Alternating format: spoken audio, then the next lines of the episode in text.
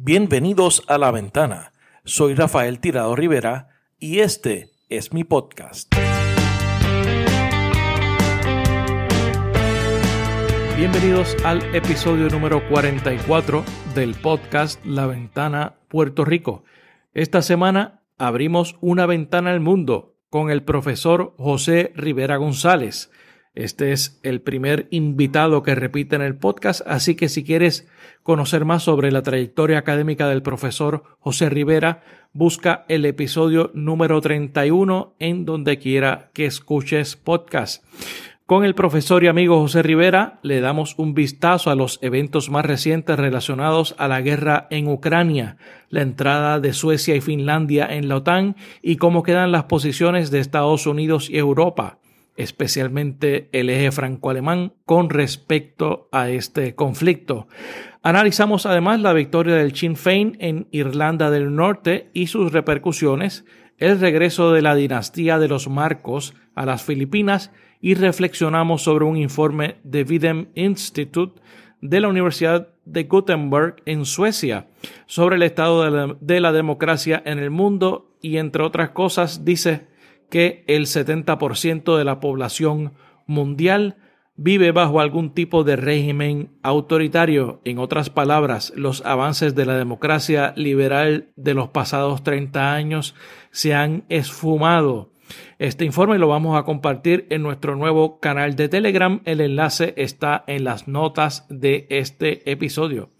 Y con este episodio continuamos la discusión de asuntos de interés internacional como en el episodio 37, en donde discutimos el trasfondo histórico de la invasión de Rusia a Ucrania con el cónsul general de España en Múnich y autor del libro El imperio que regresa, la guerra de Ucrania 2014-2017, Francisco Pascual de la Parte. El episodio 41, en donde discutimos los cambios políticos en Chile y la figura del nuevo presidente Gabriel Boric. Y el episodio de la semana pasada, el episodio 43, en donde profundizamos sobre la adopción del Bitcoin en El Salvador con el expresidente del Banco Central de la Reserva de El Salvador, el doctor Oscar Cabrera Melgar, y una introducción sobre el trasfondo político y social del país con la licenciada Ruth López, jefa de la División Jurídica y Anticorrupción de Cristosal todos estos episodios están disponibles en donde quiera que escuches podcast. La próxima semana tendremos el primer panel del podcast, en donde discutiremos el colapso de los partidos políticos tradicionales en Puerto Rico, el ataque a los derechos de la mujer desde diversos frentes, entre otras cosas, así que pendientes a ese próximo episodio. Y luego cerraremos el ciclo de este podcast con un análisis de la temporada del Fútbol Club Barcelona con un invitado de lujo que no se pueden perder. La ventana Puerto Rico está disponible en donde quiera que escuches podcast, así que suscríbete para que recibas las notificaciones de los nuevos episodios que se publican los viernes. Deja tu review y dale 5 estrellas en la aplicación de Apple Podcast para llegar a más personas. También todos los episodios de este cuarto ciclo del podcast La Ventana están disponibles a través de informalpr.com. Informalpr.com. Si le das like a mi página de Facebook o te suscribes a mi canal de YouTube, podrás ver los videos de las entrevistas a partir del jueves en la noche. Sígueme en las redes sociales, búscame como Rafael Tirado Rivera en Facebook, en Twitter, en YouTube y en Instagram. Y por último, suscríbete a nuestro nuevo canal de Telegram. El enlace está en las notas de este episodio, al igual que los enlaces a mis redes sociales. Así que ahora los dejo con una ventana al mundo con el profesor José Rivera González. José Rivera González bienvenido nuevamente a la ventana. Eh, muchas gracias, muchas gracias de, haberme invitado de nuevo y de estar de nuevo aquí en, este programa. Me place mucho. Oye, tú, este, tú eres el primer invitado eh, que repite al podcast eh, y obviamente ya es, una colaboración permanente mientras el podcast esté con vida, tú vas a tener siempre un espacio por acá. Absolutamente. Es un gran honor y, y, gracias, de verdad.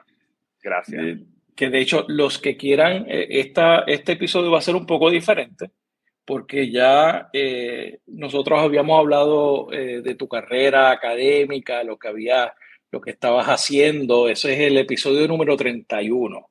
Los que quieran conocer un poco de ti, vayan al episodio número 31 eh, para que conozcan sobre quién es el profesor José Rivera González y obviamente por qué lo, lo invitamos para hablar de estos temas.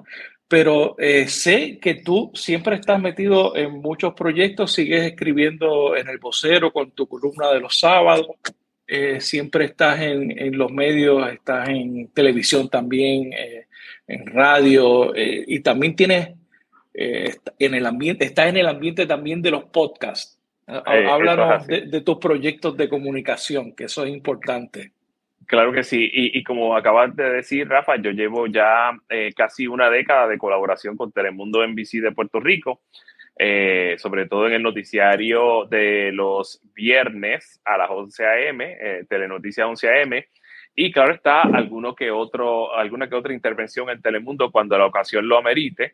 Eh, y claro, eh, con las coyunturas en las que, en la que nos encontramos hoy día, eh, pues obviamente participo más allá de los viernes.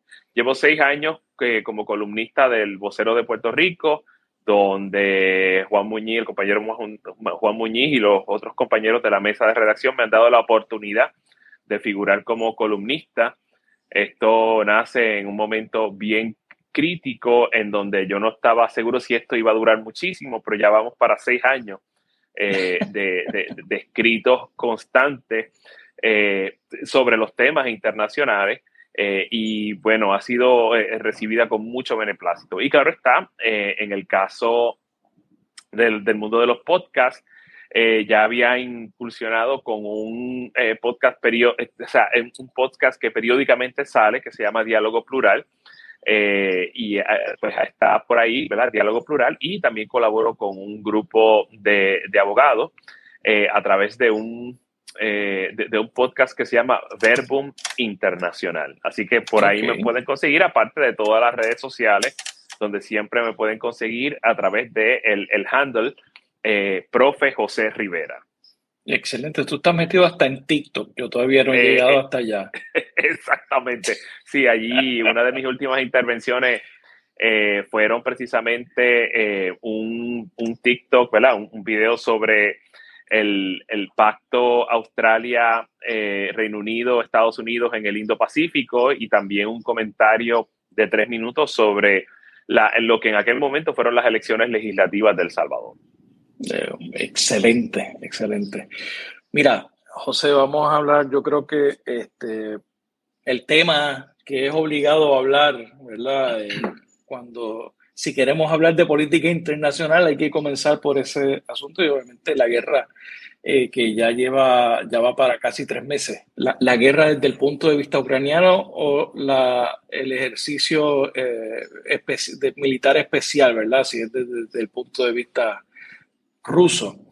Este, ¿Qué es lo último que ha pasado? Yo sé que eh, si invito a la gente, aprovecho, ¿verdad? Si quieren conocer sobre eh, los detalles de la guerra, las razones eh, de la guerra, los invito a escuchar al episodio número 37 del podcast, que ahí tuvimos la oportunidad de entrevistar a Francisco Pascual, de la Parte. Él es un, diploma, un diplomático español, consul general de España en Múnich eh, y autor del libro El imperio que regresa, la guerra de Ucrania 2014-2017. Ese está también en donde quiera que usted escuche podcast.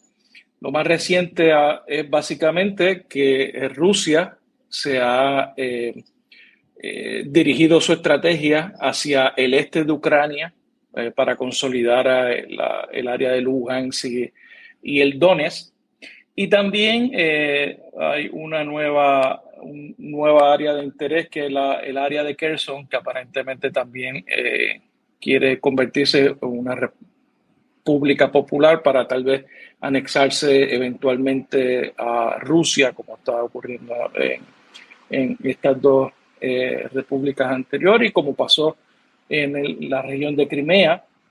Eh, que es donde comenzó todo el conflicto, la parte más caliente del conflicto en el 2014. Y también Occidente ha estado intensificando su ayuda militar a Ucrania en las pasadas semanas. ya dejaron la parte de, de inicial que era ayudar de manera defensiva, ahora están eh, dando eh, armamento ofensivo eh, a, a, Ucrania porque hay una, una, teoría de que Ucrania puede ganar esto al final del día. No sé qué tú piensas sobre eso.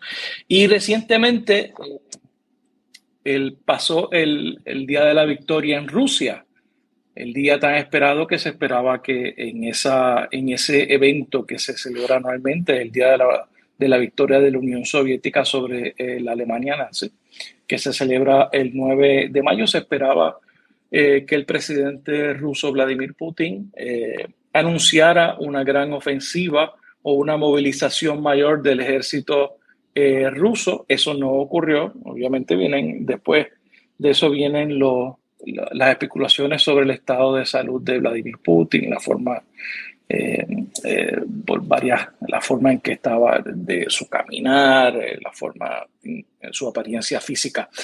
¿Qué ha pasado, este José? Pues, bien, como, como bien dijiste en esa, en esa introducción, em, la, las Fuerzas Armadas rusas, el esfuerzo ruso, ¿verdad? si lo podemos llamar así, eh, se ha concentrado en las áreas donde ellos creen que tienen mucho más aplomo e influencia, que es el este de Ucrania, particularmente en las regiones de Donetsk y Luhansk, eh, que parece ser que también ahí han encontrado muchísimas dificultades porque obviamente las fuerzas leales al Estado ucraniano y las fuerzas gubernamentales del gobierno de Ucrania sí han logrado eh, detener la ofensiva, eh, todavía retienen las partes urbanas, pero no han logrado avanzar mucho en esa, en esa región. Igualmente en la, en, la ciudad de Kherson, que en un momento dado se llegó a, a, pensar que, que, que, iba a ser parte de, de, de, esa, de ese esfuerzo, aunque sí fue en un momento dado conquistada por, por, por, las fuerzas rusas. Lo cierto del asunto es que la contraofensiva ucraniana ha logrado que estas fuerzas se replieguen un poco, no demasiado.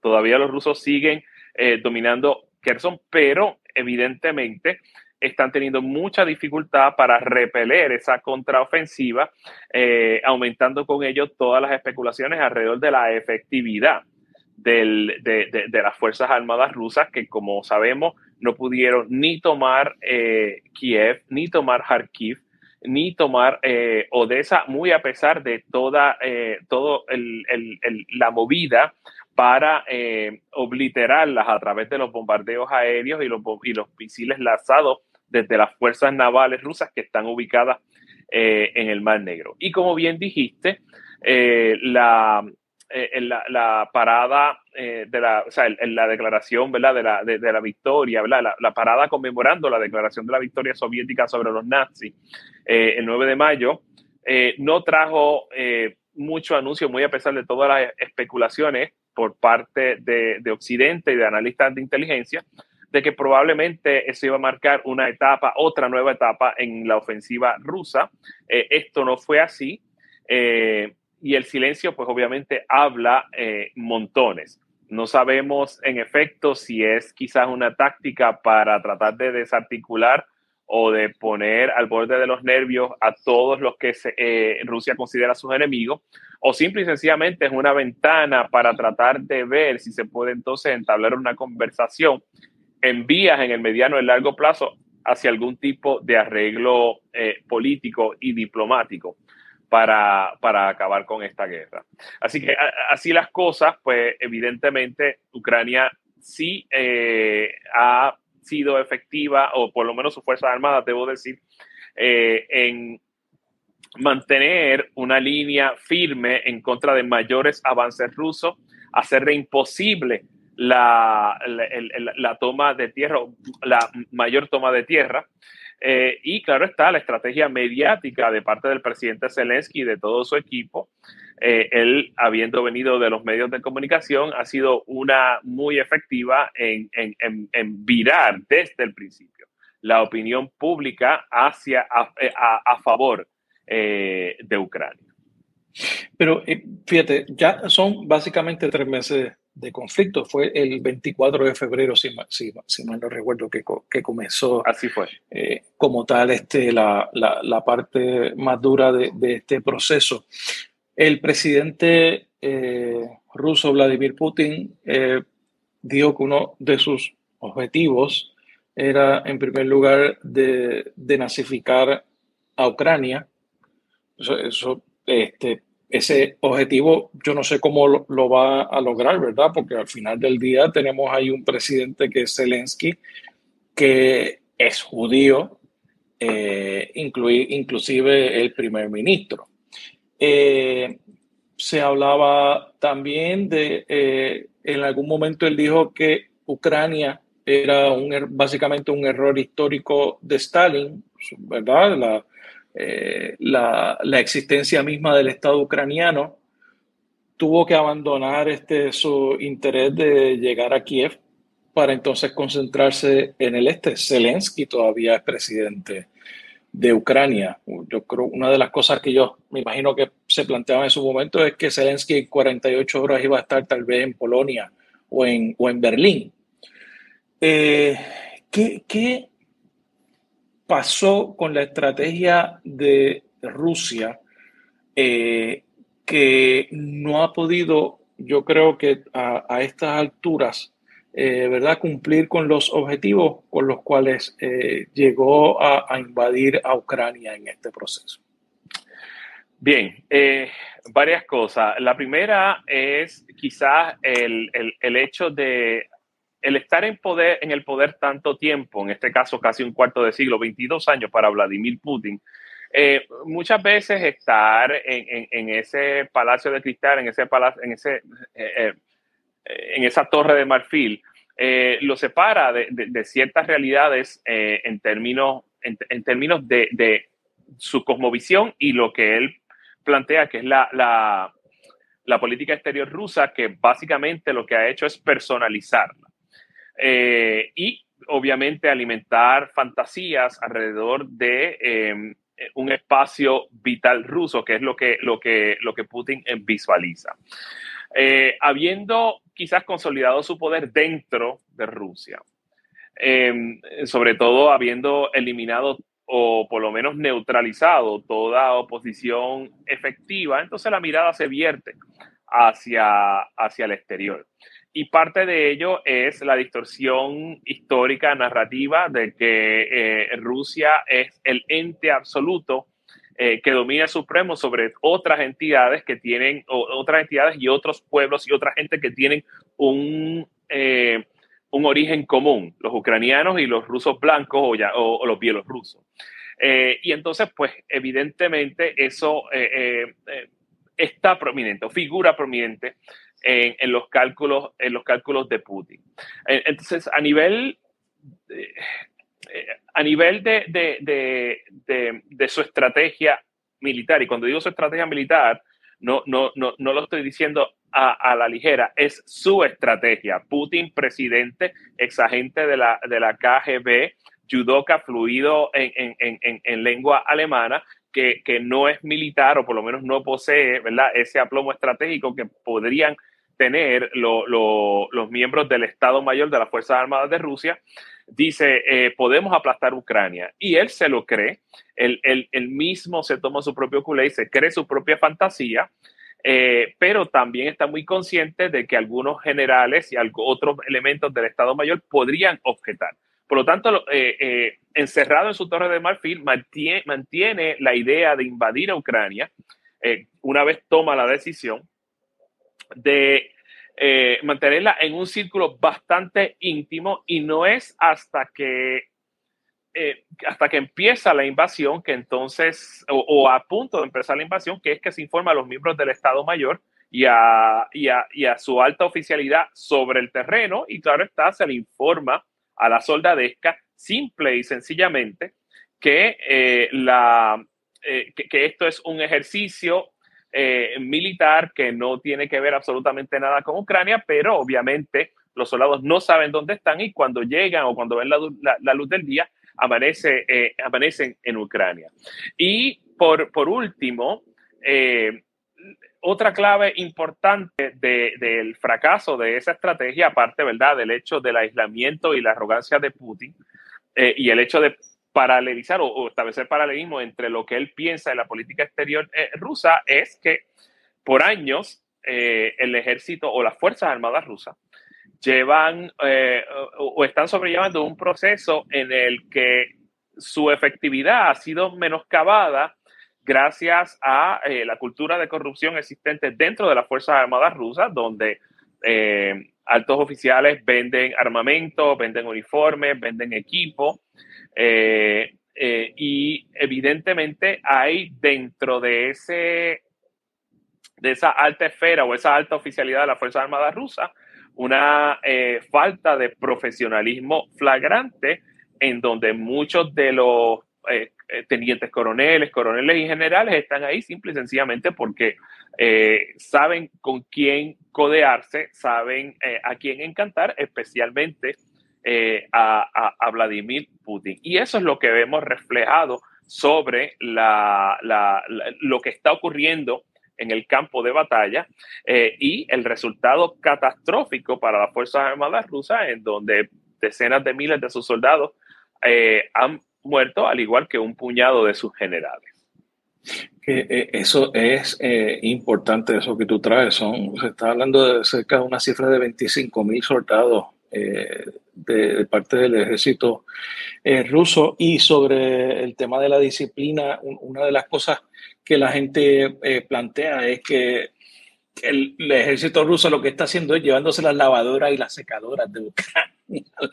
Sí, el, el, el, pillaje, eh, robándose en seres, prendas, teléfonos celulares.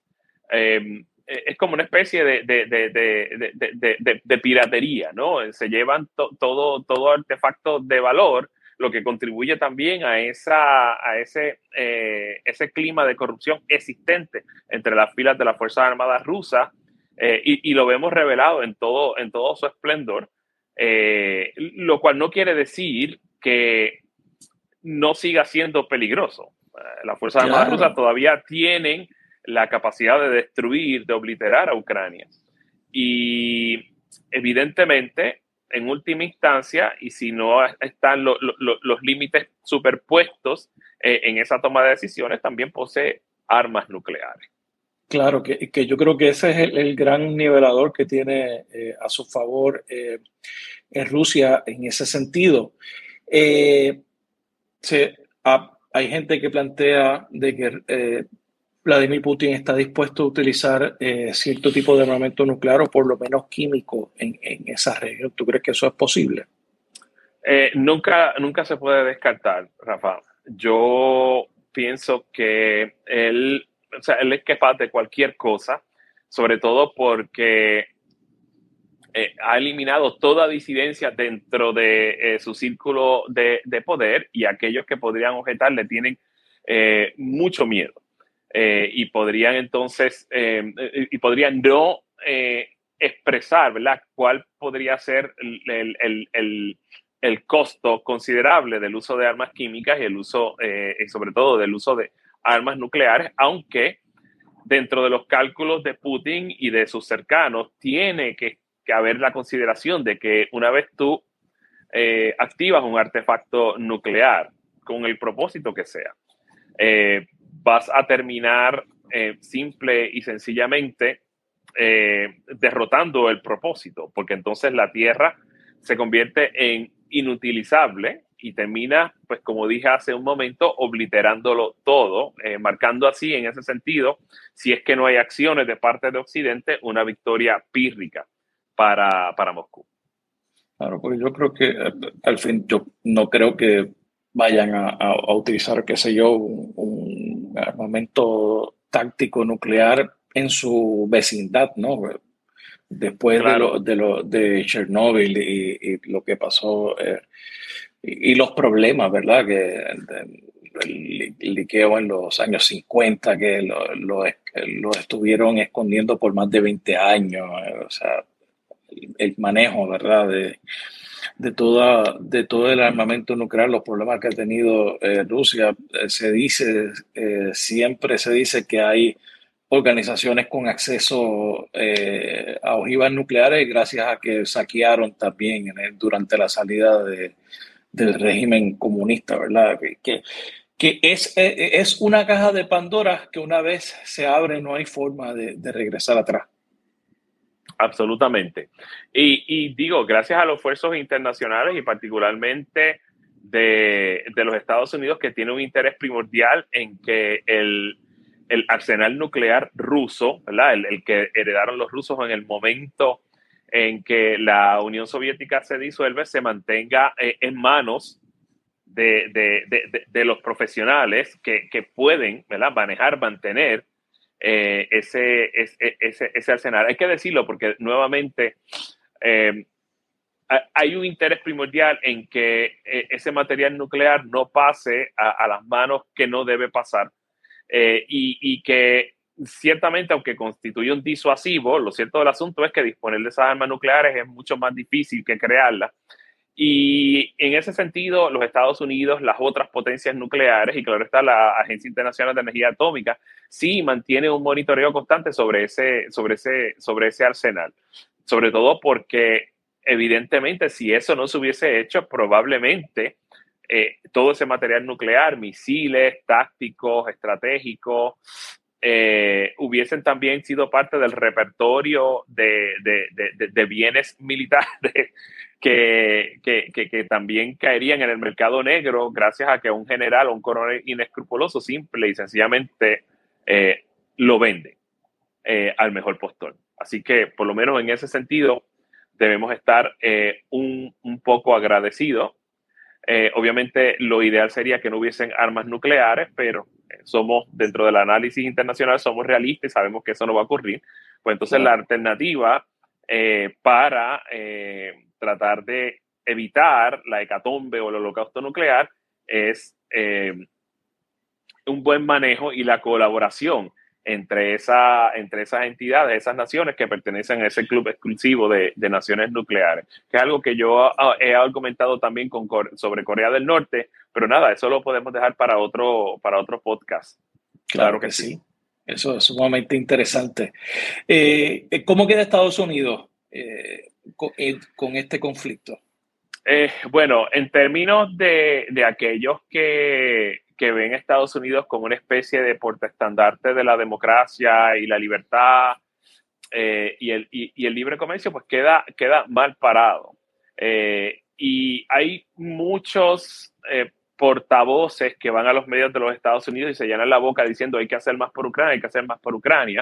Claro, nadie tiene el, el, el mandato para ejercer el poder ejecutivo de simple y sencillamente eh, firmar un documento para desplegar tropas. Y claro, el Congreso de los Estados Unidos es el único que tiene la facultad de declarar eh, eh, la guerra. Em, aquellos que claman por, por, por, sangre o por un envolvimiento mayor de parte de los Estados Unidos, pues probablemente no han experimentado la guerra o no la han experimentado más allá de las pantallas de, locura del televisor. Y parece que, ¿verdad? En, aras de, también mencionar la cuestión de la memoria corta, um, de, del fiasco, perdón, fiascos, plural, eh, del envolvimiento directo de los Estados Unidos en lugares como Afganistán, que sabemos que hace casi un año eh, terminó su intervención después de dos décadas de, estar ahí y evidentemente el eh, eh, Irak, donde en 2011 salieron eh, creando un enorme vacío de poder que terminó ocupando ISIS. Y también a nivel indirecto, la, la, intervención a través de la OTAN en Libia, en, un país que simple y sencillamente no no ha podido salir de su marasmo y que tiene dos gobiernos paralelos y, que se ha convertido en ese sentido en un país eh, inviable, casi, casi como Somalia. Eso, eh, eso en Libia es una tragedia. Sí, lo, lo, que, lo que queda allí. Eh, otro de los objetivos que había esbozado Putin para justificar la invasión era detener la, la expansión de la OTAN hacia el este. Eh, Suecia y Finlandia están, han comenzado ya el proceso de adherirse a la, a la OTAN, dos países que históricamente habían sido eh, neutrales. sí. ¿Qué significa esto y, qué repercusiones puede tener para el balance de, poder y seguridad en la región? Claro, qué bueno que mencionaste lo de los objetivos de, Putin. Si pudiésemos eh, hacer, si pudiese hacer una salida un momento antes de contestar esa pregunta sobre la cuestión de la denazificación de Ucrania. Eh, hay, que tener, eh, hay que tener en cuenta de que el proceso, el, fenómeno del, del nazismo y de los neonazis en Europa es muy común. Eh, sí, Ucrania tiene neonazi, Rusia tiene neonazi, varios países europeos tienen neonazis. En algunos casos, la extrema derecha que simpatiza... Más cerca, más cerca en Estados Unidos hay grupos neonazis. Y eso no significa que Estados Unidos es un país eh, neonazi o, y entonces hay que, eh, ¿verdad? Más allá de, del hecho de que quizás las opiniones de extrema derecha o de ultraderecha tienen mucha prominencia porque los medios le dan, le dan foro, eh, aquí y allá, eh, tenemos que tomar en cuenta que salvo quizás algunas excepciones en donde han estado raspando el poder, como por ejemplo en Francia, o que han llegado al poder en, en, el caso de, de, de Austria, lo cierto del asunto es que siguen siendo, por lo menos en términos generales, fuerzas marginales. De nuevo, sí, Ucrania tiene nazis, eh, pero eh, se usa como excusa para como una justificación para, la invasión. Y lo cierto del asunto es que quizás exceptuando la brigada Azov en el sureste de Ucrania, realmente no tienen mucho protagonismo dentro de la política ucraniana. No lo tuvieron antes, pero claro, los medios rusos exacerban y exageran su rol, eh, y, pero de nuevo, los neonazis no son la única fuerza que, están, eh, que están en Ucrania. De hecho, es muy marginal, aunque nuevamente los medios de comunicación le dan ese, e, e, esa, esa providencia porque le dan el foro y claro está, le dan el altavoz para que ellos, para que ellos puedan hablar, cosa que, no, que, que quizás no debimos haber... Eh, no debieron haber hecho. Claro, eh, y, abundando un poco sobre eso, la tendencia nazi, si se quiere, no neonazi, si se quiere llamar en, en, Ucrania no tuvo el 2% en, en, las últimas eh, parlamentarias y entonces eh, el escuadrón Azov fue básicamente eh, fue expurgado, fue denazificado en el proceso, en los últimos procesos del 17 y no quedan el 90% de, la, de los soldados que pertenecen ahora a la Guardia Nacional son gente nueva. O sea, el, ya el, el, el, presidente Zelensky, yo creo que lo, lo, atendió con tiempo, yo creo que pensando que eh, en eso como una posible justificación para una acción rusa y como quiera, el, eh, Vladimir Putin utiliza esa excusa para haber Exacto. Exacto. Así que, de nuevo. Hay que, hay que tomar en cuenta, hay que tomar con pinza esta cuestión de, de, del neonazismo. Eh, me parece que dentro del imaginario de algunos rusos y obviamente del aparato propagandístico de, en, en, Rusia, eh, todavía eso permanece, hay que contrarrestarlo.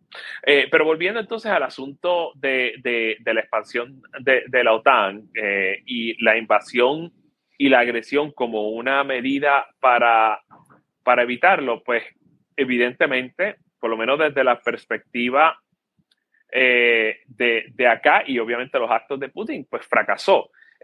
Sobre todo, podríamos declararlo como fracasado si es que tanto Finlandia como Suecia terminan solicitando y entrando eh, a, la OTAN. Y, de nuevo, lo único que puede hacer Rusia es amenazar. y, de nuevo, ¿qué consecuencias puede traer esto para los rusos que están dedicando una buena parte de su energía y sus dineros, los que le quedan, eh, en, un esfuerzo que está eh, si no está a punto de colapsar, por lo menos está al borde del colapso en, Ucrania. Así que, Hay, que hay, tener, eh, hay que tener eso eh, pendiente, consciente. Yo creo que eso también figura prominente en los cálculos de los gobiernos, tanto finlandeses como suecos, y probablemente lo que Sana Martin y se me olvidó el nombre de la primera ministra de, Suecia, entienden que es un riesgo que, que, vale la pena, que ciertamente la neutralidad ha eh, cobrado, por lo menos en el caso de Finlandia y en el caso de Suecia, realmente es una neutralidad nominal. Eh, eh, las Fuerzas Armadas suecas, las Fuerzas Armadas finlandesas llevan ya años colaborando con tropas de la OTAN, haciendo ejercicios conjuntos e incluso compartiendo inteligencia entre ellos, para todos los efectos y propósitos. Y sabemos que, la, que, la, que las Fuerzas Armadas suecas, sobre todo, eh, están muy bien apertrechadas, muchas veces ellos fabrican sus propios aviones, sus propias, aunque ellos también eh, compran armamento a Europa y a Estados Unidos. Eh, yo, yo los he visto, los he visto en acción, son muy profesionales, son muy bien coordinados, las disciplinas de las Fuerzas Armadas suecas sobre todo, no puedo decir lo, mismo de la finlandesa porque no lo he observado, no lo he observado.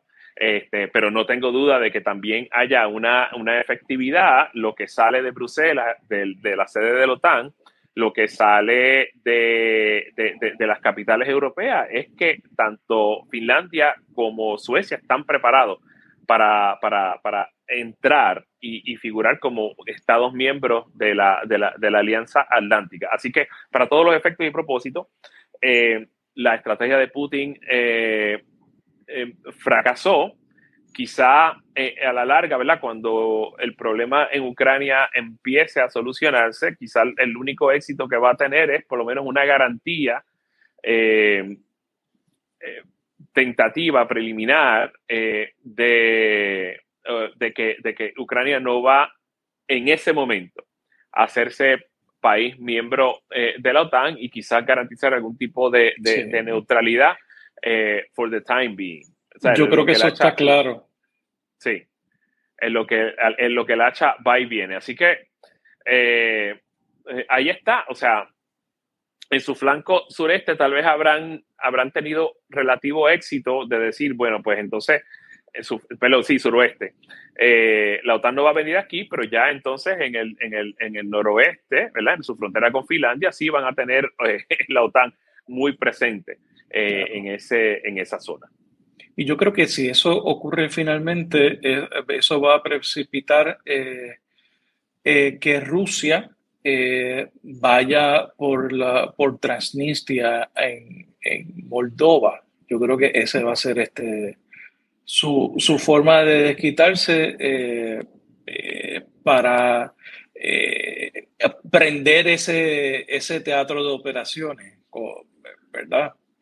Sí, claro, o, o, por lo menos yo, por lo menos como yo veo la, la, la, la cuestión de Transnistria, debido ¿verdad? A, lo, a, lo, a, los retos geográficos que existen, probablemente lo que van a procurar es, un, eh, es una crisis perenne dentro de la dinámica política en, en Moldavia.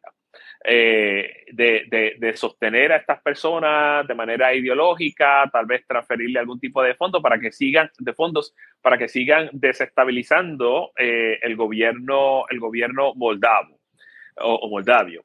Eh, es que el gentilicio no me queda claro en español, pero vamos, el, el, gobierno de Moldavia, vamos a ponerlo de esa manera. Yo para mí en Moldova. Sí, no por eso, porque pues, en inglés, claro que sí. Este, así que eh, probablemente lo que, lo que va a tratar de hacer Rusia es una, una desestabilización y una crisis perenne en Transnistria como una especie de de juego, perdón, de premio de consolación. Eh, y probablemente eh, estaremos entonces ante el hecho de, de que.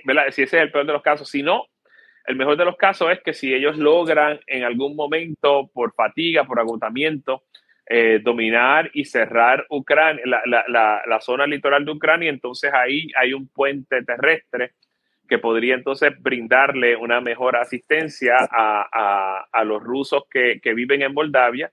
Y entonces ahí sí eh, podríamos eh, presenciar una desestabilización de, enormes rasgos y de enormes consecuencias en esa región del, de Europa del sureste o del este de Europa. y, la caída de Odessa, que es otra ciudad eh, ruso parlante que, que la actividad ha sido mínima, a pesar de que han habido ataques eh, de cohetes en esa zona, que, que, es una ciudad impresionante. Eh, por, obviamente por, por, lo que hemos visto y, y eso facilitaría verdad cualquier tipo de, de, de ocupación de, o anexión de, de, Transnistria verdad y el corredor este ese terrestre que, se especula. Eh, hay dos actores importantes eh, en Europa, Francia y Alemania. ¿Cómo quedan con este conflicto? Hay, Alemania ha tenido 20 tropiezos, por llamarle de, alguna forma, para atender esa, ese, ese conflicto, tener una posición clara, especialmente por su dependencia de, especialmente del gas natural de, de, ruso. Exacto. Eh, en el caso de, de, Alemania, sobre todo, eh, no tanto Francia, a mí me parece que, que Francia más bien es un poco eh, el diletantismo de, Macron de tratar de hacerse relevante en, en, las relaciones internacionales. Y cualquier cosa eh, le, remito La, el, el, hilo que puse en Twitter en la mañana de hoy sobre el, el diletantismo y la pretensión de, de, Macron de engrandecerse como jefe de Estado eh, y que en efecto lo que ha hecho es convertir a Francia, digo, ¿verdad? No, no, perdón, terminar de convertir a Francia en lo que yo llamo un, eh, un, enano diplomático, ¿verdad? Diplomatic dwarf. Em, em, ¿verdad? Y esto sin pretender ofender a nadie, pero obviamente eh, la irrelevancia eh, permea por, los poros de, Macron. Pero eso podemos seguir ahorita con eso. pero vamos primero con Alemania. Um, ah, dos palabras, interdependencia compleja. Eh, Alemania de un tiempo para acá ha dependido más de, recursos energéticos de Rusia eh, en virtud, obviamente, de su, de su enorme economía, de su, de su andamiaje industrial, de su posición, de su posición prominente como economía exportadora, sobre todo de productos terminados, ¿verdad? Productos resultados de la ingeniería, especialmente la industria eh, automotriz, y eh, el disloque que supone eh, la, la, pretensión de desfasar fuentes de energía contaminantes como los combustibles fósiles, gas natural principalmente, eh, y el hecho de que la implementación de energías renovables no se ha dado quizás de, una manera ideal. Me explico. Eh, en un momento dado, eh, la energía nuclear era importante en Alemania.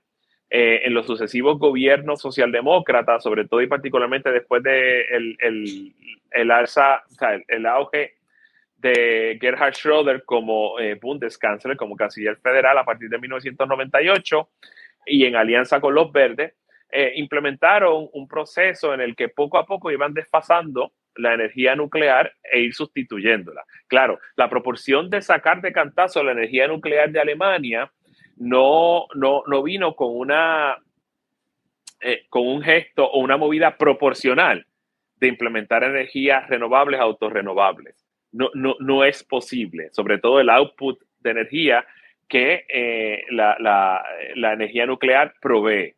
Eh, así que eh, se crea un vacío, sacamos la energía nuclear muy pronto de, la economía alemana, y la implementación de las energías renovables es más lenta de lo que se anticipaba. Por lo tanto, ¿con qué sustituimos esa, ese vacío o esa laguna? Pues con combustibles fósiles. Y de ahí entra entonces la relación estrecha que tiene Rusia con la República Federal eh, de Alemania, porque saben, eh, Olaf Scholz lo sabe, lo sabía Angela Merkel, lo sabía Gerhard Schröder, de que, em, de que esa dependencia... Schroeder lo sabe muy bien porque se sienta en las juntas de varias de las empresas. Exactamente, de las empresas petroleras eh, rusas y de los consorcios ruso-alemanes para, para, para exportar eh, gas natural a Alemania. Eh, Me recuerda a un este gobernador en Puerto Rico. Ahí está. entonces, Olaf Scholz, tal vez en, en sus convicciones y en espíritu, está, está con Ucrania, pero las realidades de su país y de la economía de su país eh, lo, tienen vinculado a Rusia. Eh, y evidentemente nadie está preparado para, para, para, este tipo, o muy pocos están preparados para este tipo de... de, sea, el, el problema que se pueda crear si es que en algún momento Alemania decide cortar ¿verdad? Su, su suplido de petróleo con Rusia, tendría consecuencias muy costosas para la, la, economía alemana eh, y probablemente el, el, prestigio del Estado alemán, ¿verdad? Del Bundesregierung, del, del, del gobierno federal, podría caer considerablemente, no solamente ante la opinión pública, sino ante también el patronato alemán. Dependen de Rusia para, para, para energizar su economía. Eh, lamentablemente las decisiones que se tomaron en el pasado de simple y sencillamente de eh, desfasar la energía nuclear eh, influyó en un costo considerable. Eh, de nuevo, la implementación de las energías verdes no, no, no se dieron con quizás con el paso que se pensaba que se iba a dar y entonces la dependencia se, se recrudeció, se hizo más, em, más estrecha y más difícil de desligar la economía alemana de la economía rusa, por lo menos en el sector energético. Eh, y tenemos entonces lo que tenemos. Em, y claro está, los principales productores de gas natural, eh, eh, Qatar, eh, incluso los Estados Unidos, eh, Argelia en el norte de África, eh, incluso creo que Bolivia también produce gas natural. La combinación de estas naciones no va a, sustituir nunca lo que le llega a Alemania desde los, gas, desde los gasoductos, desde los gasoductos que van hacia Europa. Y entonces, con ese desfase, pues no se puede hacer mucho. Eh, y claro, Alemania tiene, vela al final por sus intereses eh, primordiales, sus intereses nacionales. Y si no puede, y si no puedes estar, eh, si no puedes estar ahí, o sea, no, no, puedes sustituirlo, pues entonces tienes un problema bastante serio. El, el, motor económico de Europa es Alemania y se mueve con, y se mueve con gas ruso.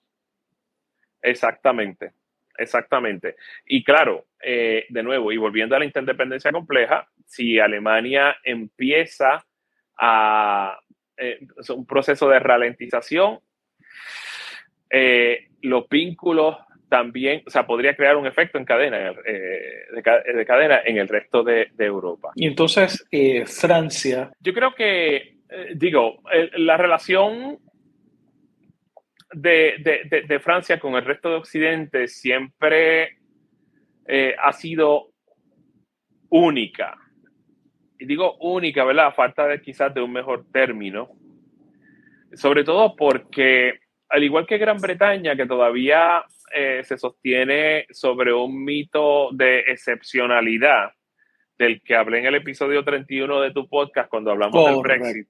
Eso hace. Em, eh, todavía Francia y obviamente el, Palacio del Elíseo, la residencia del, del, del, presidente, Eh, y obviamente el establishment político y de política exterior de Francia todavía cree en esta cuestión de la excepcionalidad francesa, de, de, de, de figurar único, distinto, al mismo tiempo compartiendo los valores de accidente, pero con un criterio aparte y particular sobre algunos issues.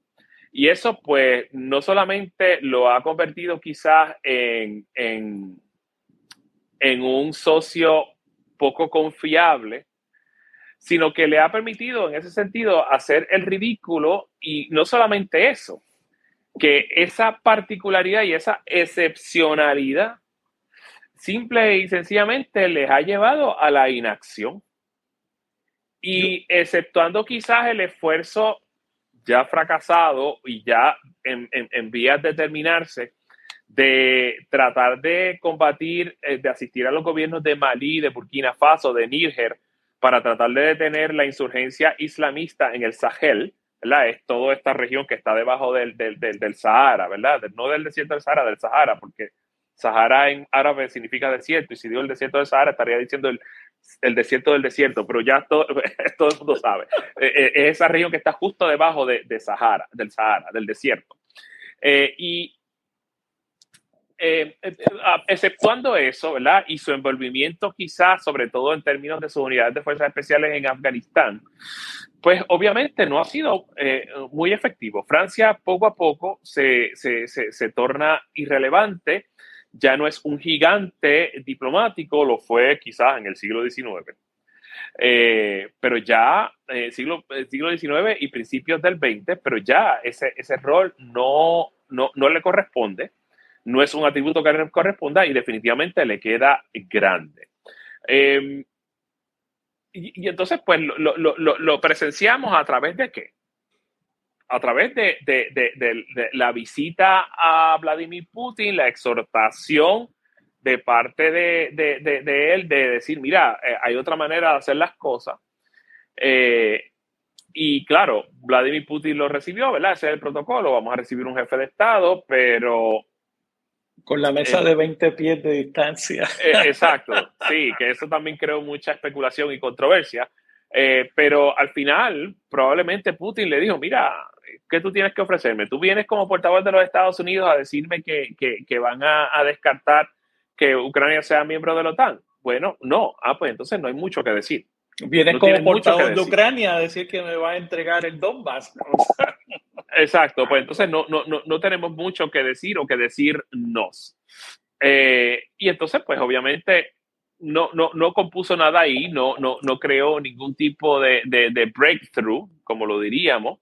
Eh, y, y, y, ciertamente quedó precisamente en la irrelevancia eh, la, la, imagen, la, la, imagen, que resume muy bien lo que tú estás planteando. Vayan, busquen eh, las fotos de, de, la fotógrafa presidencial de Francia eh, para la segunda o tercera sema, segunda semana de la invasión Rusia a Ucrania hay fotos de, de, de Macron en, en, el Palacio de Elis con su adena militar, todo barbudo, eh, tratando de parecerse a Zelensky. Yo, pero ¿qué le pasa a esta persona? O sea, sí. ¿qué, ¿qué, hace?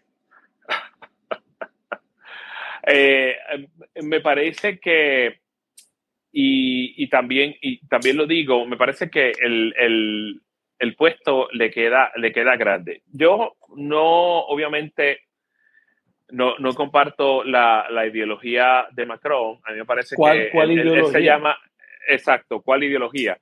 Eh, mí me, o sea, él se pinta de centrista, ¿verdad? Ni, ni, ni izquierda ni derecha, eh, pero ciertamente a, mí, a, a, mi juicio es un, libera, un neoliberal de closet. Un neoliberal este, clásico, eh, claro. Exacto. Y entonces, y, de clásico y de closet. Exacto, eh, también. Eh, eh, y entonces, me parece que trata en ese sentido de emular eh, la, la, la, la, gran estatura y los grandes gestos de, de presidentes que son, que, que todavía permanecen en, en, en, en, la memoria histórica y en la psique de los franceses. Me refiero obviamente a Charles de Gaulle, eh, y, al socialista François Mitterrand, eh, que, que, todavía ¿verdad? son, son eh, objeto de, de, de, leyenda, aunque estos dos fueron rivales políticos, lo cierto es que los franceses todavía los recuerdan, su, sus hechos y sus actos están, están, son, están consistentes en el récord histórico y ciertamente han sido trascendentales, no solamente como jefe de Estado, sino como figuras políticas.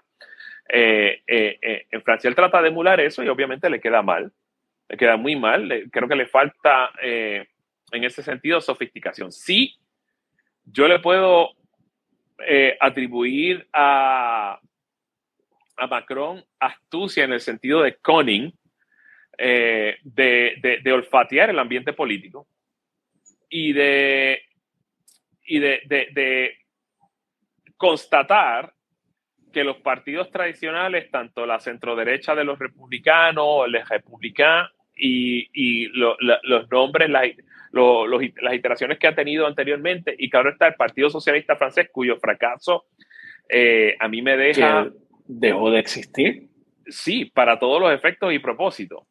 Um, eh, es increíble porque hace 10 años estaban en la presidencia. François eh, Hollande.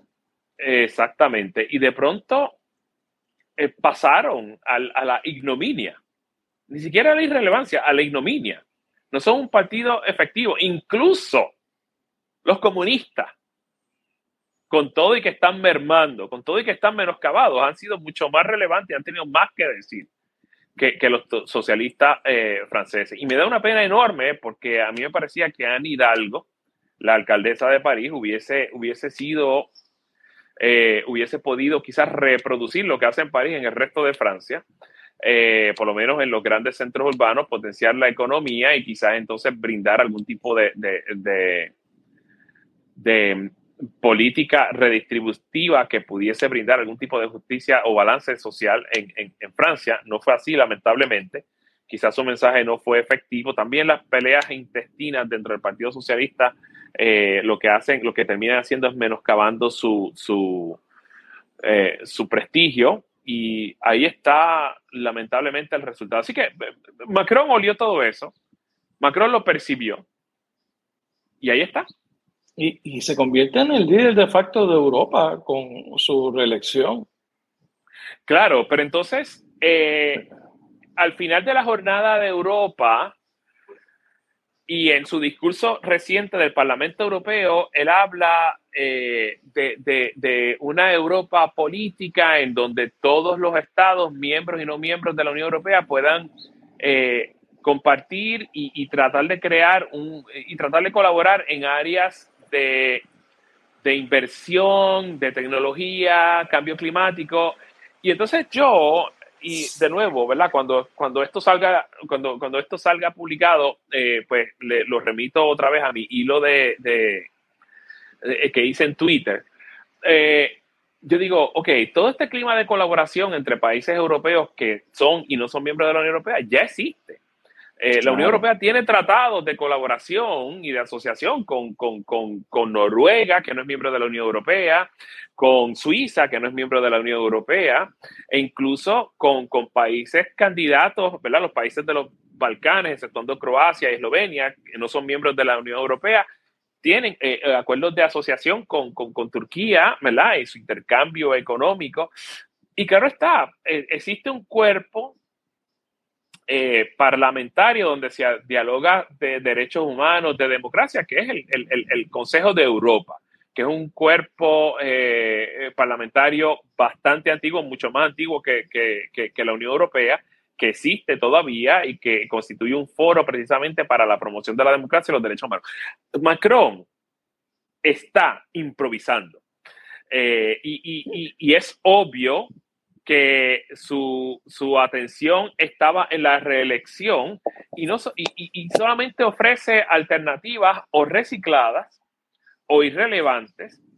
Y me parece que es un tecnócrata eh, cuyo rol le queda bastante grande porque evidentemente para ser presidente de la República requiere no solamente un aplomo político y una sabiduría y un cunning, sino la sofisticación que obviamente el hombre no tiene en virtud de que ni es Charles de Gaulle, ni es François Mitterrand, ni es tampoco eh, eh, Valéry, eh, Giscard d'Estaing, el presidente que estuvo en la década del 70, y tampoco tiene, el, el tampoco es receptor del, respeto, perdón, debo decir, de, de, personas que en un momento dado también fueron prominentes en la política francesa, como el primer ministro socialista Lionel Jospin, eh, y claro está, eh, eh, incluso, ¿verdad? aunque su figura terminó menoscabada por todos los actos de corrupción y la malversación de fondos, incluso como Jacques Chirac, que también em, los franceses lo recuerdan de mala manera, de buena manera, pero que ¿verdad? obviamente toda esta gente permanece en, en, ese, en ese renglón. Caerá quizás en la condena y también en la ignominia, como lo fue en ese sentido Nicolás Sarkozy. Correcto, yo creo que ese arreglo que, que tú planteas de, de, este espacio europeo para los no miembros de la Unión Europea, además de que existe, yo creo que es un premio de consolación, ahí es que van a poner a Ucrania como premio de consolación al final de este proceso. claro. que eso es lo, lo, lo que viene. Ahí está, ahí está, definitivamente. Sí, seguimos unos minutos más en Francia, si te parece. Eh, acabamos de salir de las elecciones presidenciales, los resultados de la derecha de, de, Marie Le Pen son números históricos. ¿Tú piensas que en la próxima elección finalmente será ante el, colapso del Partido Socialista lo que, represente, lo que quiera que sea que represente eh, Macron de hecho, es un partido que básicamente no existe, es una organización para que él pueda ser presidente. Exacto. Eh, ¿Tú, crees que se va a dar? Sí, eh, eh, la República Marcha, la organización de Macron, es un traje hecho por sastre a la medida de Macron. Simple y sencillamente, sin, sin, sin ningún tipo de, de, de ideología, sin ningún tipo de conciencia histórica y política y es básicamente una manifestación de la irritación de algunos franceses, o por lo menos de las élites políticas francesas, con la política tradicional. Pero especialmente la más allá de la, o sea, ya, obviamente tuvieron éxito en la reelección por razones obvias. En una buena parte de Francia no quiere la ultraderecha, pero parece que es algo que, que, que se perfila inevitable si, si no hay manera de detenerlo, pero ya, ya vamos a entrar en eso. entonces, yo creo que lo que se tiene que plantear Macron y la República en Marcha, porque él no va, no va a, figurar para una segunda reelección, no puede. ¿Qué, ¿Qué, vas a hacer ahora? ¿Quién va a ser el, el heredero aparente? ¿Quién, eh, o sea, cuáles son las posturas de la República en Marcha eh, moving forward? Porque necesitamos saber si este, o sea, ¿qué, es esto? ¿Un partido, una organización política o un instrumento para alimentar tu ego? Pero sí, eh, la ultraderecha sigue avanzando, sus resultados han sido históricos.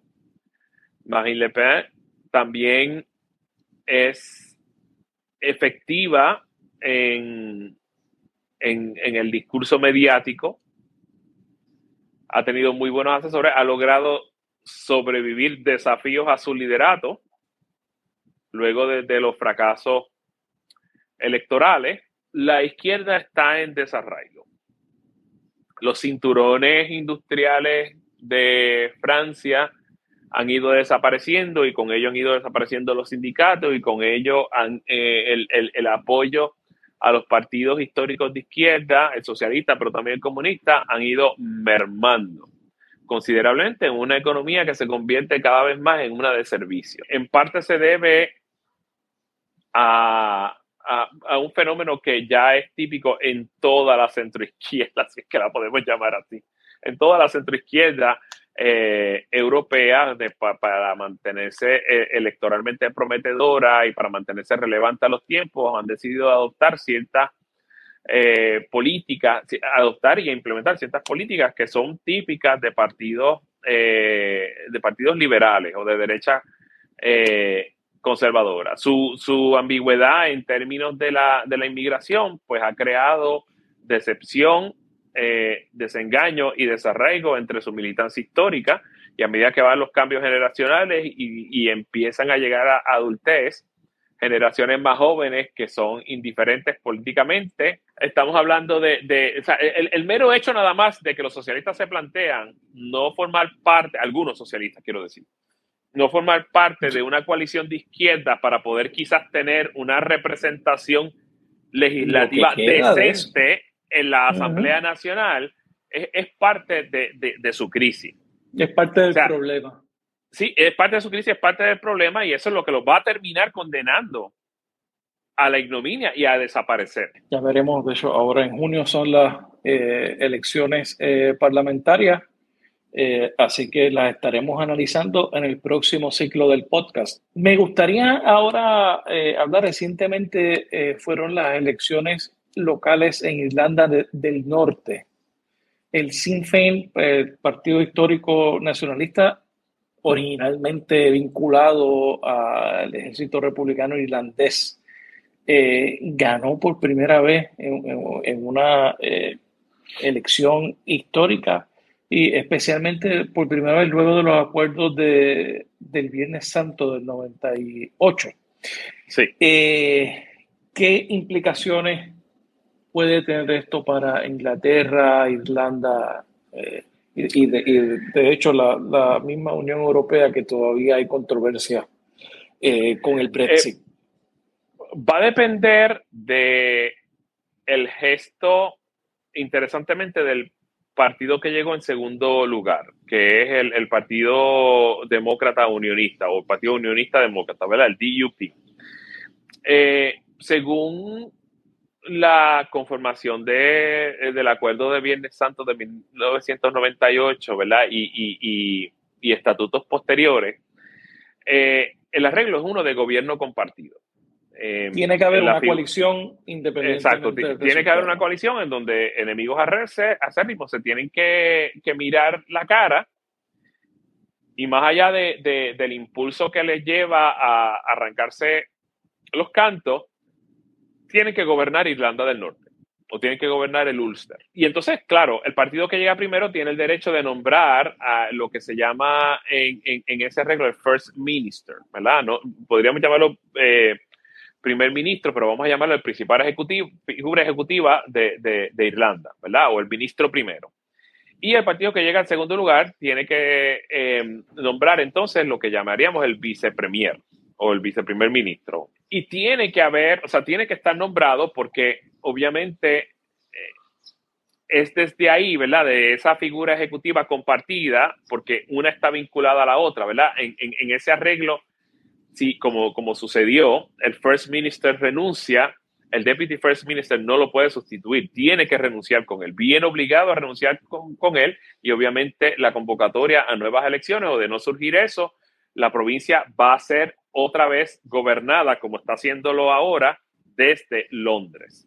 Es un arreglo bien difícil, pero un arreglo muy necesario en virtud del sectarismo mortífero que todavía existía y que prevalece quizás en, las actitudes, en las mentes, en las actitudes y las disposiciones de algunos en, Irlanda del Norte.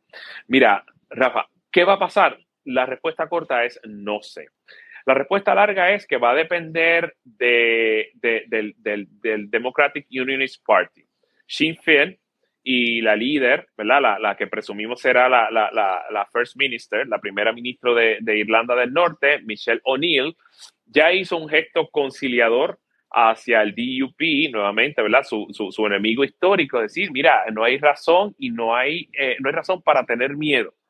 Eh, la invitación es al DUP a que nominen a un candidato para, para, para, para Deputy First Minister y que y que, entonces puedan trabajar juntos para gobernar Irlanda.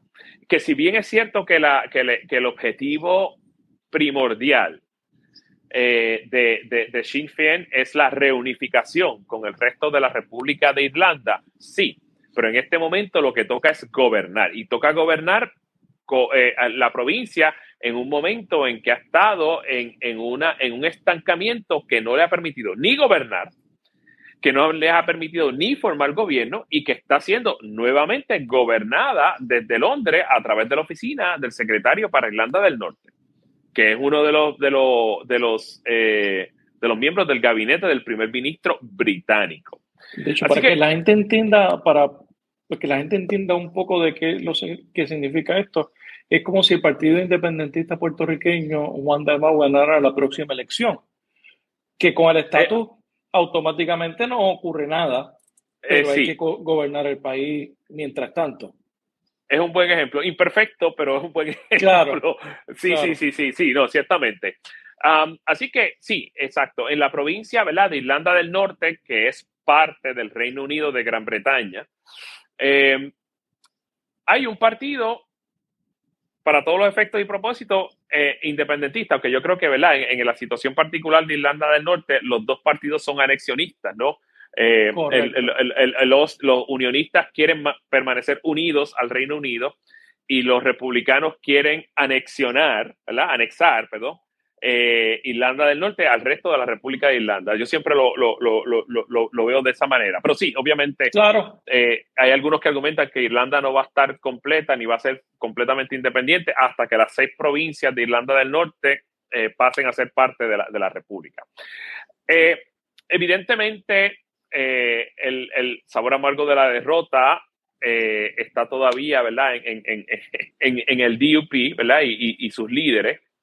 Eh, pero también tienen la, ficha de canje primordial. O sea, muy a pesar del gesto conciliador de Michelle O'Neill, muy a pesar de, la invitación a gobernar, los, los unionistas los irlandeses, particularmente del DUP, insisten en que ellos no van a nominar ningún candidato para, vice first, para Deputy First Minister hasta que Londres no aborde ni tome una decisión alrededor del protocolo de Irlanda del Norte luego del Brexit. ¿Qué es el protocolo de Irlanda del Norte?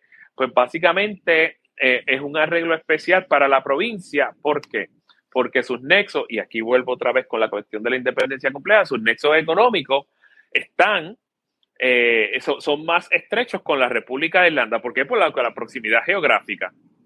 Eh, el, resto del Reino Unido, es decir, Inglaterra, Escocia y Gales, comparten una isla, pero la provincia está en la, en la, en, la isla de Irlanda. y aunque está vinculada políticamente al Reino Unido, económicamente depende de la República, es decir, de la República de Irlanda.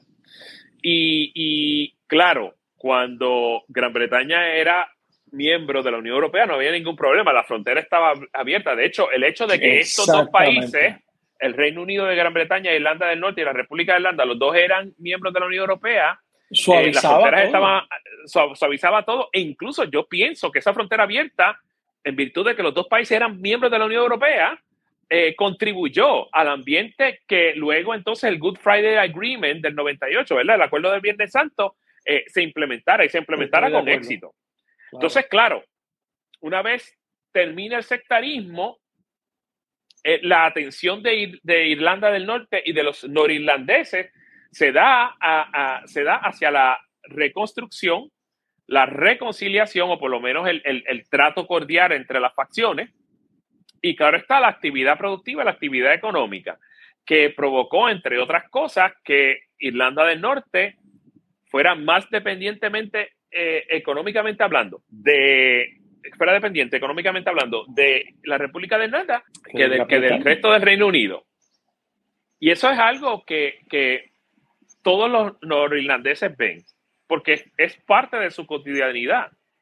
Lo ven los, los irlandeses comunes y corrientes que no tienen ningún tipo de afiliación política. Lo ven, obviamente, los miembros ¿verdad? De, de, de, los partidos republicanos, es decir, Sinn Féin, y el, el Social Democratic and Labour Party, que es ¿verdad? una centroizquierda también republicana. Lo ve el Ulster Unionist Party y obviamente el, el Democratic Unionist Party. Lo que pasa es que hay eh, eh, la mentalidad sectaria es tan fuerte en las filas del DUP que la palabra, o sea, que les cuesta admitir no solamente que los vínculos económicos son fuertes con la República de Irlanda, pero les cuesta incluso concebir, incluso en silencio, eh, pensar o tan siquiera enunciar lo que yo pienso que es una realidad innegable y que vendrá, que vendrá eventualmente, que es cuál? La reunificación. Tarde o temprano, eso hace. Tarde o temprano. puede ser que les sepa mal, puede ser que les dé indigestión, eh, puede ser que, se, que se autoflagelen, pero lo cierto del asunto es que eh, eso va a ser así. Pero claro, eh, y entonces el protocolo de Irlanda, ¿qué es lo que de, de Irlanda del Norte, perdón, qué es lo que hace? es el estatus especial que se le da a Irlanda del Norte para mantenerla dentro del mercado, mercado común europeo. Europeo, claro. Porque la reimposición de, un, de, un, de una frontera dura, ¿verdad? Un hard border entre la República de Irlanda y la República, eh, y, perdón, la República de Irlanda e Irlanda del Norte va a crear una desestabilización económica que algunos temen que pueda darle pie a un regreso al a las violencias sectarias entre 1968 y 1998. Eh, no estoy seguro si eso va a pasar pero ciertamente los problemas económicos, el desarraigo económico y la posible recesión y depresión económica que pueda crear eso, podría eh, eh, traer una serie de problemas y definitivamente eh, ciertas violencias podrían regresar. No, no, no, no lo podemos descartar. Y, y el argumento de los unionistas, sobre todo los del DUP, con razón, es que ese protocolo lo que hace es separar el resto, de, o eh, eh, Irlanda del Norte del resto del Reino Unido. Tienen toda la razón, pero hay unas realidades económicas sobre el terreno. De nuevo, Irlanda del Norte depende económicamente de la República de Irlanda. Los vínculos económicos son estrechos, nuevamente, interdependencia compleja. En los últimos 24 años. En el último cuarto de siglo se han ido cultivando. Y, y ya son ya no se pueden romper. Pero les cuesta a los unionistas admitir esto. Eh, y probablemente el momento es propicio para, para hablar de reunificación y de quizás activar una de las partes del acuerdo, que es lo que se llama el border, eh, eh, el border referendum, que es que si, si el, el contrato social cambia o los términos del contrato social cambian, pues entonces hay que replantearse esos términos y quizás entonces plantearse también la posibilidad de construir una nueva relación.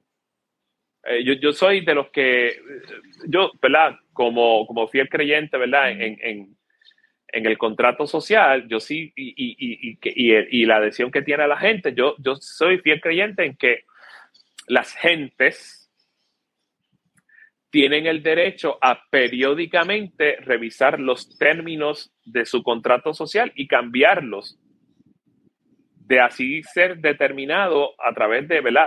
a través de una voluntad colectiva o una voluntad general, que no quiero sonar muy comunista, pero sí, este, o, muy rusoniano, ¿verdad? Exacto.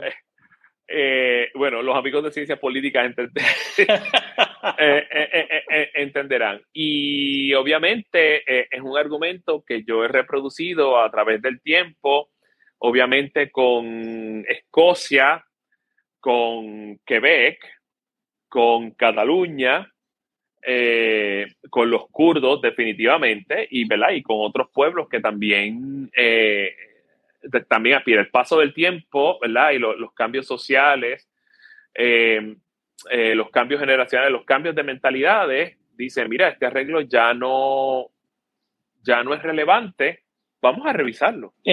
vamos a, a, mirar a Filipinas. hubo elecciones recientemente, eh, buena noticia, salimos de, de Duarte. Eh, sí, eh, Duterte, Duterte. Duterte, eh, pero ahora tenemos a Marco otra vez, a Bombo Ferdinand Bombo Marco. Sí. Um, ¿Cómo los pueblos caen en estas trampas? De hecho, hasta Manny Pacquiao perdió su escaño en el Senado. Claro, bueno, yo, yo, yo creo que es una cuestión cultural, eh, hay, me parece que hay pueblos, y en eso quizás podemos incluirnos nosotros, en donde la, política y los gestos que se dan desde la política pueden ser, eh, carnavalescos o ¿verdad? En, una, en un país con, eh, culturalmente tan conservador y católico como lo es Filipinas, los hechos del machismo o el recuerdo o la distorsión de la memoria histórica, eh, pues, pues influyen en, en, en, la política. Evidentemente, eh, existe dentro de una facción del electorado filipino una especie de nostalgia por eh, Ferdinand Marcos, muy a pesar del hecho de que eh, Ferdinand Marcos eh, defalcó. Ferdinand Marcos padre, defalcó Filipinas y que esa fortuna todavía está en manos de, la familia Marcos. De la familia Marcos de su madre, Imelda, y obviamente de él.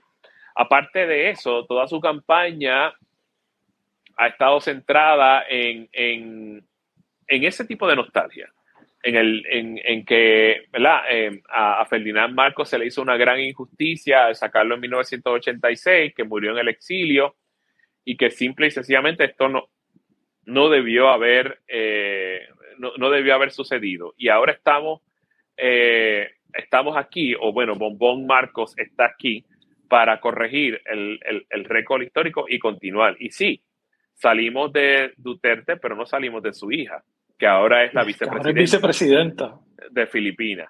Así que, eh, em, no sé, me parece que es parte de, de esos fenómenos donde la política tradicional eh, empieza a ser sustituida por, por el personalismo o el culto a la personalidad, eh, que de nuevo no es un fenómeno que se limita a Filipinas, sucede en Europa, sucede en Latinoamérica, sucede en África eh, y en otras partes del mundo.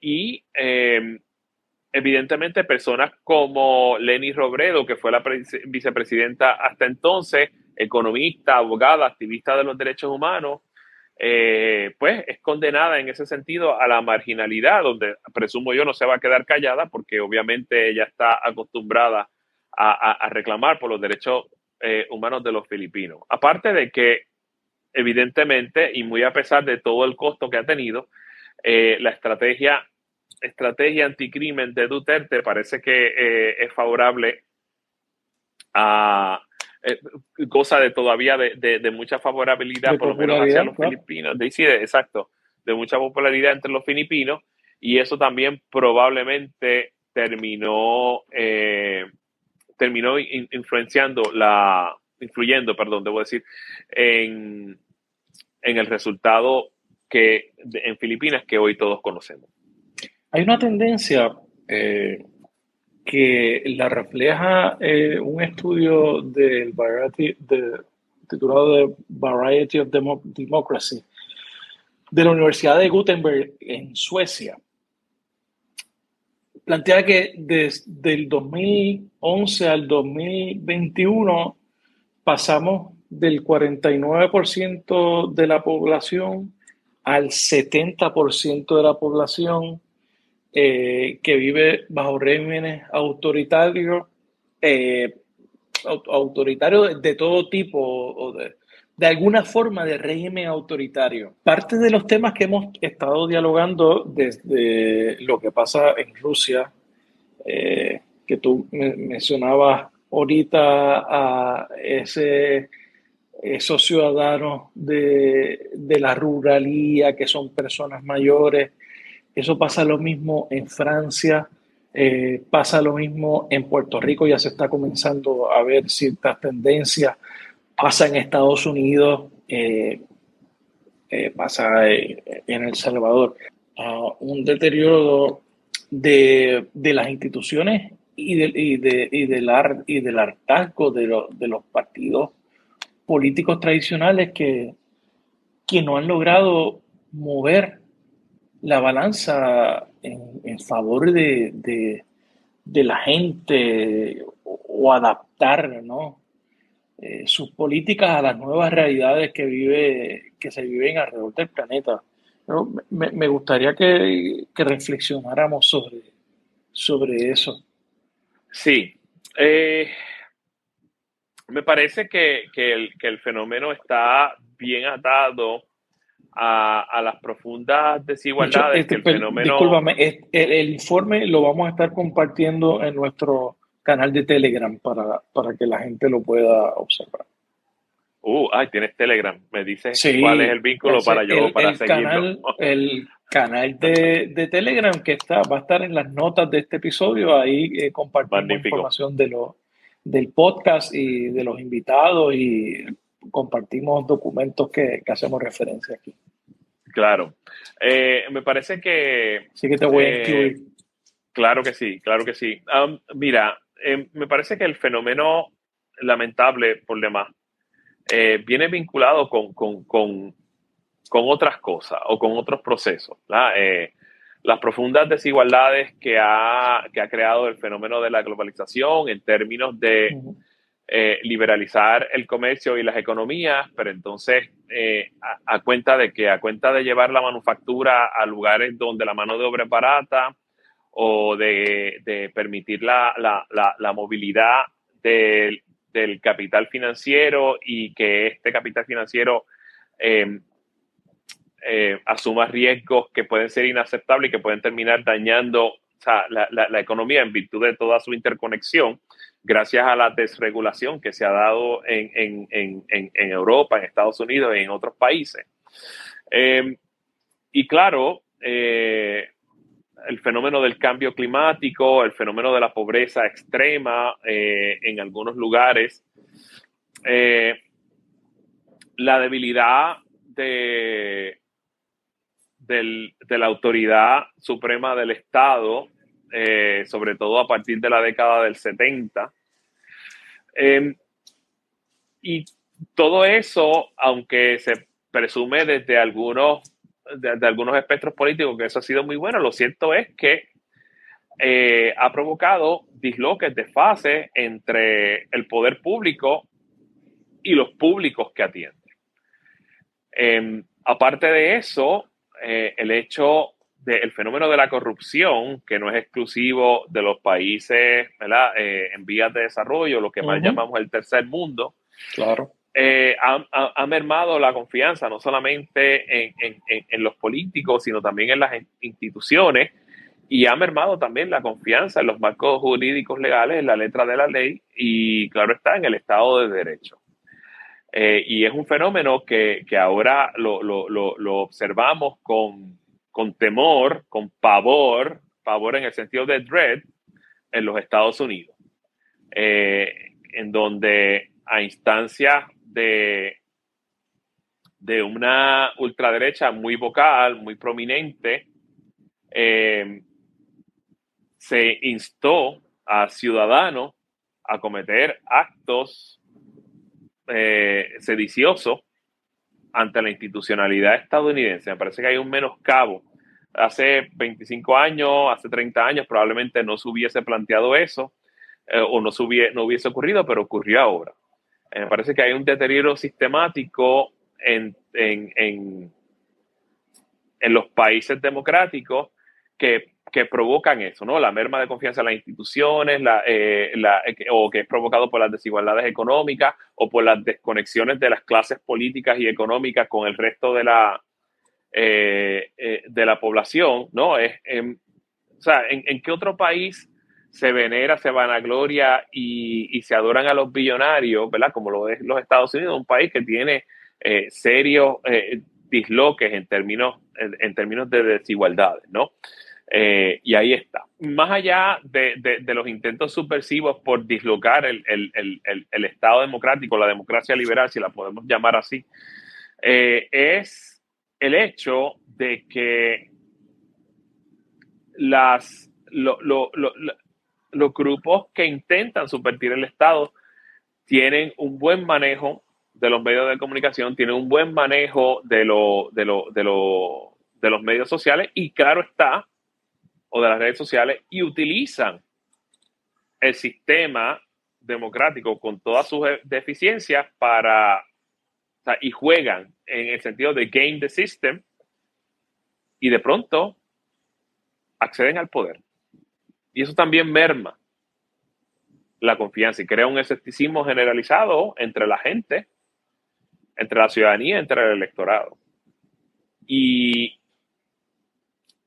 ya no nos indigna, por ejemplo, un, acto excesivo del Estado, un acto arbitrario del Estado, como lo es, por ejemplo, eh, el Estado de Israel expropiando eh, palestinos que históricamente han vivido en, en el margen occidental, como tampoco nos indigna el hecho del asalto al Capitolio, como tampoco nos indigna eh, la manera en cómo Nayib Bukele subvierte la democracia eh, en El Salvador, como tampoco nos indigna, más allá de la oficialidad, eh, el, hecho de, el hecho irónico y contradictorio de una persona como Daniel Ortega, que desde sus convicciones revolucionarias al frente del, del, FSLN sacó un dictador para luego, décadas después, convertirse, en uno.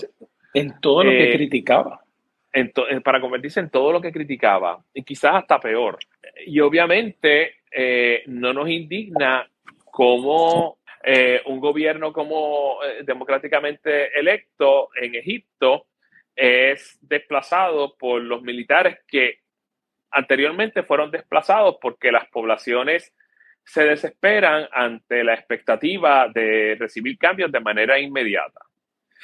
Eh, y nadie objetó eso. Y volvemos, y, obviamente producto, hubo, hubo otros resultados de, la primavera árabe que terminaron siendo catastróficos.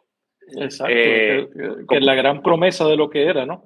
Sí, como Siria y Yemen, y hay otros que terminaron más o menos bien, como la incipiente democracia inestable y precaria como está en Túnez, pero en Egipto, si bien es cierto que, hubo un gobierno, ¿verdad?, de, la hermandad musulmana que decidió jugar el juego electoral democrático, de momento por la desesperación de, de algunos, de algunos ciudadanos, y la inestabilidad que, vino, simple y sencillamente se quedaron impávidos y, silenciosos ante la movida de los militares de retomar el poder, poder que tuvieron por cerca de cuatro décadas eh, y que simple y sencillamente nadie lo objetó y que muchos comentaristas dijeron, no, esto es el retorno a la libertad.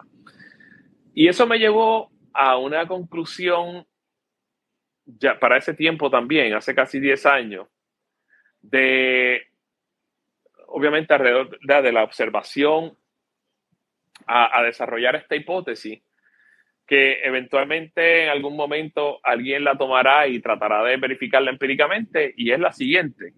Eh, la democracia es relativa, contingente, precaria, existe en constante estado de fluidez. Vuelvo y repito, y la hipótesis adagio yo le llamo. La democracia es relativa, coma, contingente, coma, precaria, punto y coma. Existe en constante estado de fluidez. Y esa hipótesis yo la desarrollé en, en un outlet mall en un pueblo del, del, noreste de Puerto Rico, no voy a mencionar, ¿verdad? Aunque ya, aunque ya lo dije, ¿verdad? Es el outlet de Canova, eh, mientras estaba precisamente con el compañero amigo, ¿verdad? El doctor Héctor Martínez, director ahora interino del Departamento de Ciencias Políticas, estábamos de, estaba, estábamos, nosotros somos shopping buddies, ¿no? Y siempre vamos de compra, aparte de que somos foodies los dos y eh, obviamente el golpe de Estado en Egipto había sucedido y mientras estaba degustando el café y un pretzel con enormes cantidades de azúcar, ahí mismo se lo dije, sentado en un banco de ese outlet mall. vino la eh, inspiración. Vino la inspiración. Debe ser el Sugar Rush. Eh, y le dije, oye Héctor, ¿qué te parece esto? Y ahí mismo, tácate. La democracia relativa, contingente, precaria, existe en constante estado de fluidez. Y desde entonces ha sido como que el criterio sobre el cual yo eh, observo eh, cómo se desempeñan las democracias o en algunos casos más lamentable el menoscabo eh, de las mismas. Claro, porque la, democracia, pensamos aquí en la democracia de, Jefferson, ¿no? Ese modelo de democracia americana que es el que supuestamente los Estados Unidos eh, intentan exportar, eh, yo, con, yo no sé qué, con qué ejemplo menos exitosos que el otro, ¿no? Eh, y entonces, como lo vimos en Afganistán, como se vio en, en Irak, podemos escoger cualquier sitio. y entonces también esa crisis está entonces relacionada a la propia crisis que vive de democracia, de democracia y gobernabilidad que vive los Estados Unidos. Sí, exactamente.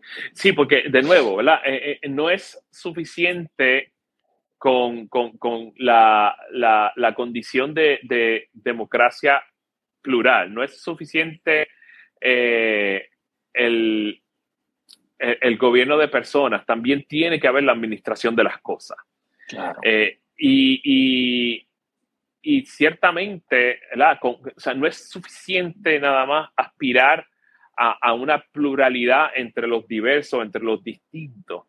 Hay que administrar la cosa pública. Por eso el, elemento de gobernabilidad es tan importante, pero también de que todos se envuelvan en los asuntos públicos, ¿verdad? Porque no, el, el Estado no está presente en todo, no debería estar presente en todo, ¿verdad? Es, esta simbiosis entre lo que es el sector público o las organizaciones del sector público con las organizaciones del sector privado, con las organizaciones de sin fines de lucro y la ciudadanía. Y lo que entonces, es que lo que permite entonces que un país eh, sea viable y es lo que nosotros llamamos eh, gobernanza también. Y más eh, importante aún, que todos se beneficien de lo que se produce. en efecto, así es. Y entonces, pues claro, em, para eso, y, por eso es que digo, ¿verdad? La cuestión del contingente y precaria, ¿verdad? Va a depender de ciertas condiciones que se den sobre el terreno. La democracia no florece si no hay una ciudadanía informada, si no hay una prensa libre, pero si, si tampoco hay eh, un Estado de Derecho que lo garantice y claro está las instituciones que puedan sostenerla. Eh, y entonces esas cosas toman tiempo. Le tomó tiempo a los Estados Unidos, le tomó tiempo a, las democracias latinoamericanas eh, y sobre todo aceptar que una facción no va a estar todo el tiempo en el poder y que tiene que aceptar que, el, consentimiento de los gobernados se le quitó y que tiene que darle paso a aquellos a los que se le otorgó el consentimiento y que procuren entonces la transición. Es lo que llamamos entonces la transición pacífica del, del poder. Entonces, mencionaste el caso de Afganistán. Sí, la aspiración estaba ahí, pero o sea, en la medida en que nosotros o ellos, debo decir, eh, los administradores de Afganistán, eh, y me refiero obviamente al, al, esfuerzo de la OTAN, no procuró construir las instituciones y combatir el fenómeno de la corrupción, del sectarismo, eh, y se hizo de la vista larga a eso, pues obviamente lo único que sostenía esa entidad que llamamos Afganistán hasta que los talibanes lo ocuparon fueron el, el, el, the might, ¿no? la fuerza eh, militar estadounidense y por extensión de, de, sus aliados en, en, en, en, la OTAN. Una vez se fueron, como el salió el último, ¿cómo, ¿Cómo se fue el último presidente de Afganistán? tuvo que dejar este eh, bultos de dinero porque no le cabían en el, helicóptero que se montó para salir. Exactamente, y ahí está, y ese, ese es el detalle. Eh, me parece que, es, es, vergonzoso, creo que por ahí tengo un, blog post que voy a, que voy a, que, estoy trabajando, que llevo tiempo trabajándolo precisamente porque em, Afganistán realmente lo que da eh, eh, lo que da es vergüenza y ciertamente eh, es el, marco de referencia que, debemos tener hacia eh, el compromiso de los Estados Unidos con la, con la construcción de un mundo mucho más, mucho más diverso, mucho más democrático.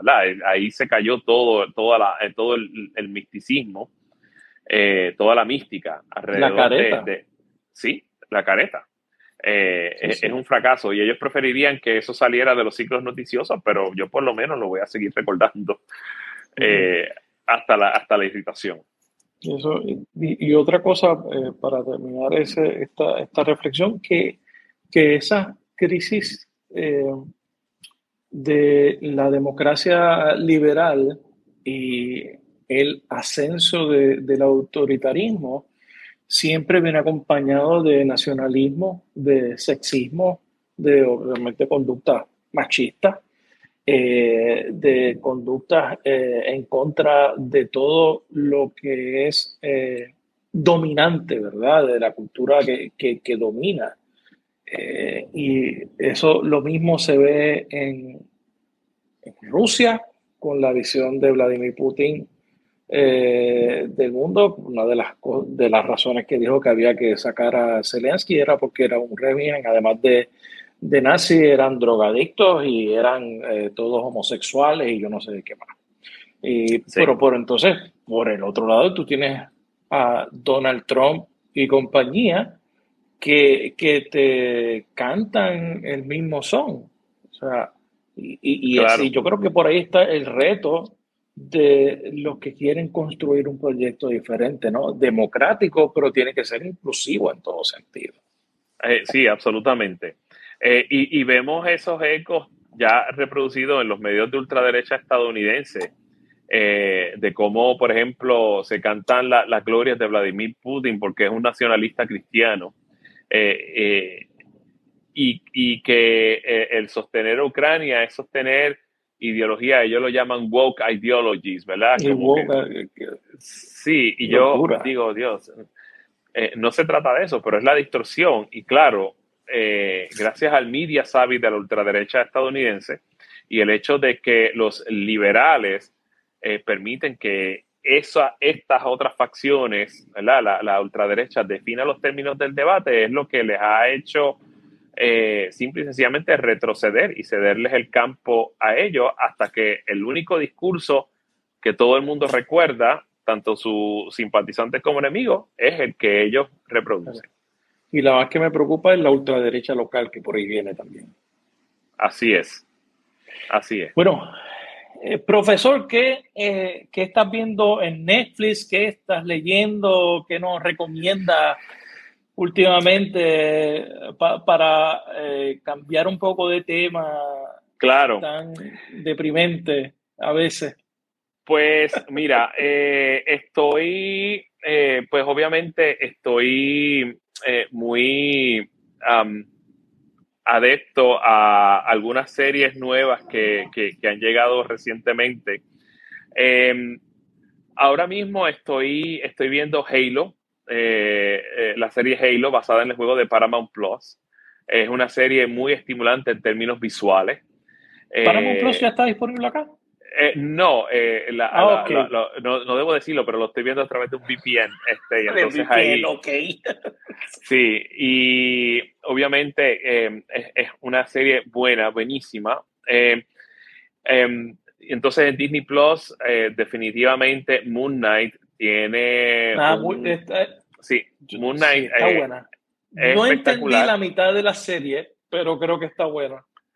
Claro que sí. Entonces, me parece que, em, o sea, la, la, selección de, de, de, Oscar Isaac y, y, la muchacha, que creo que es una egipcia, em, ha, sido espectacular la química entre ellos dos, por lo menos yo la, yo la percibo así, muy buena, muy espectacular.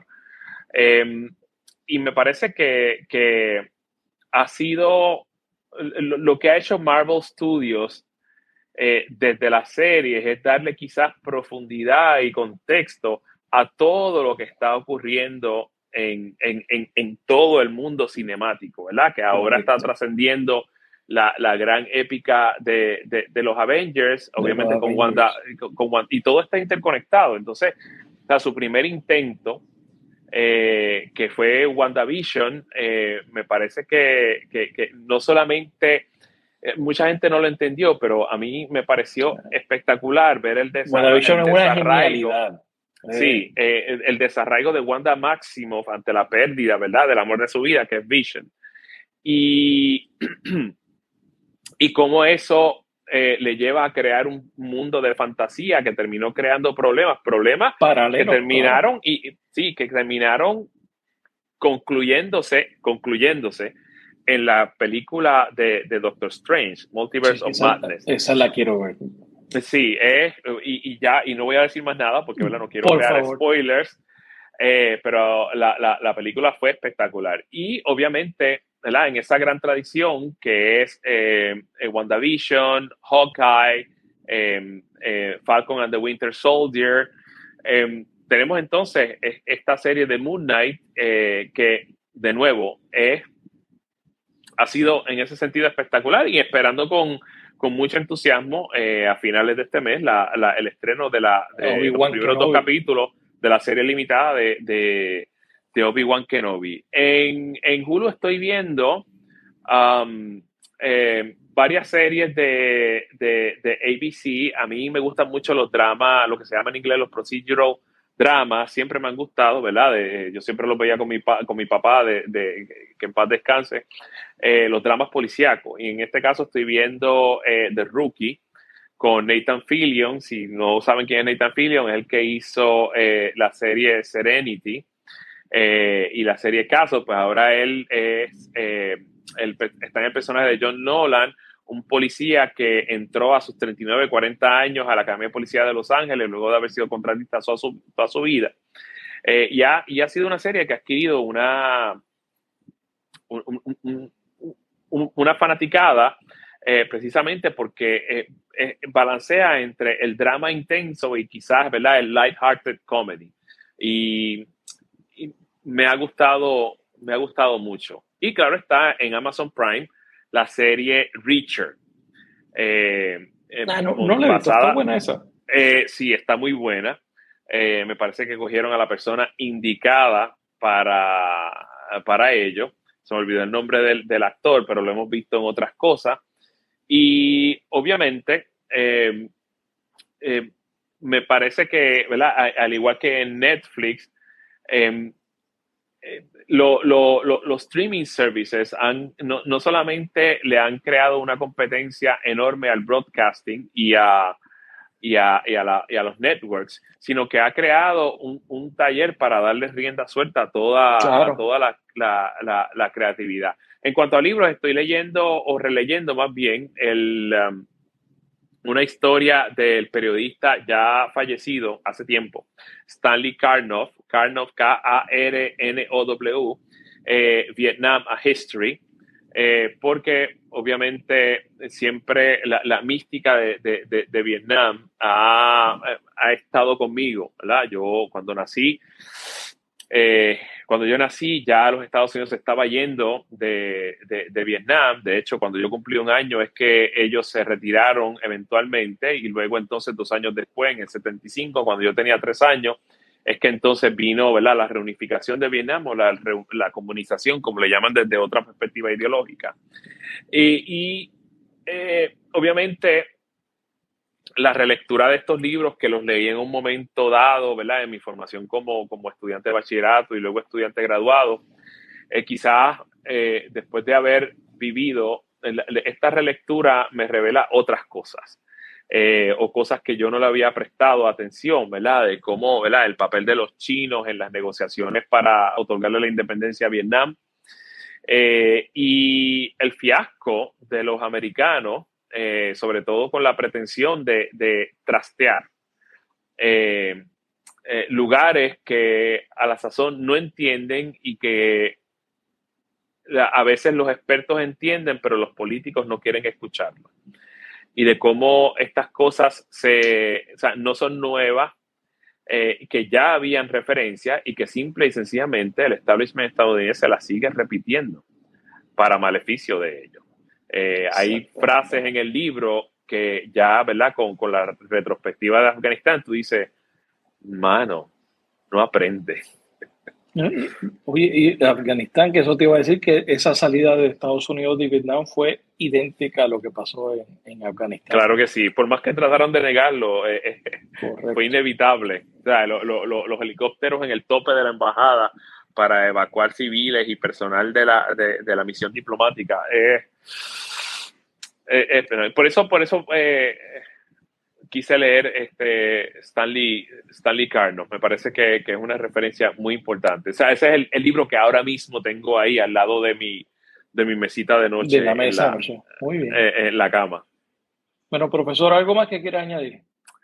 No, Ha sido una, una, una conversación excelente. Eh, te agradezco enormemente, Rafa, que me hayas invitado. Espero que el hecho de que esto ah, se haya pasado de las horas no, no, no, no, no quiera decir que no me invites para una próxima ocasión.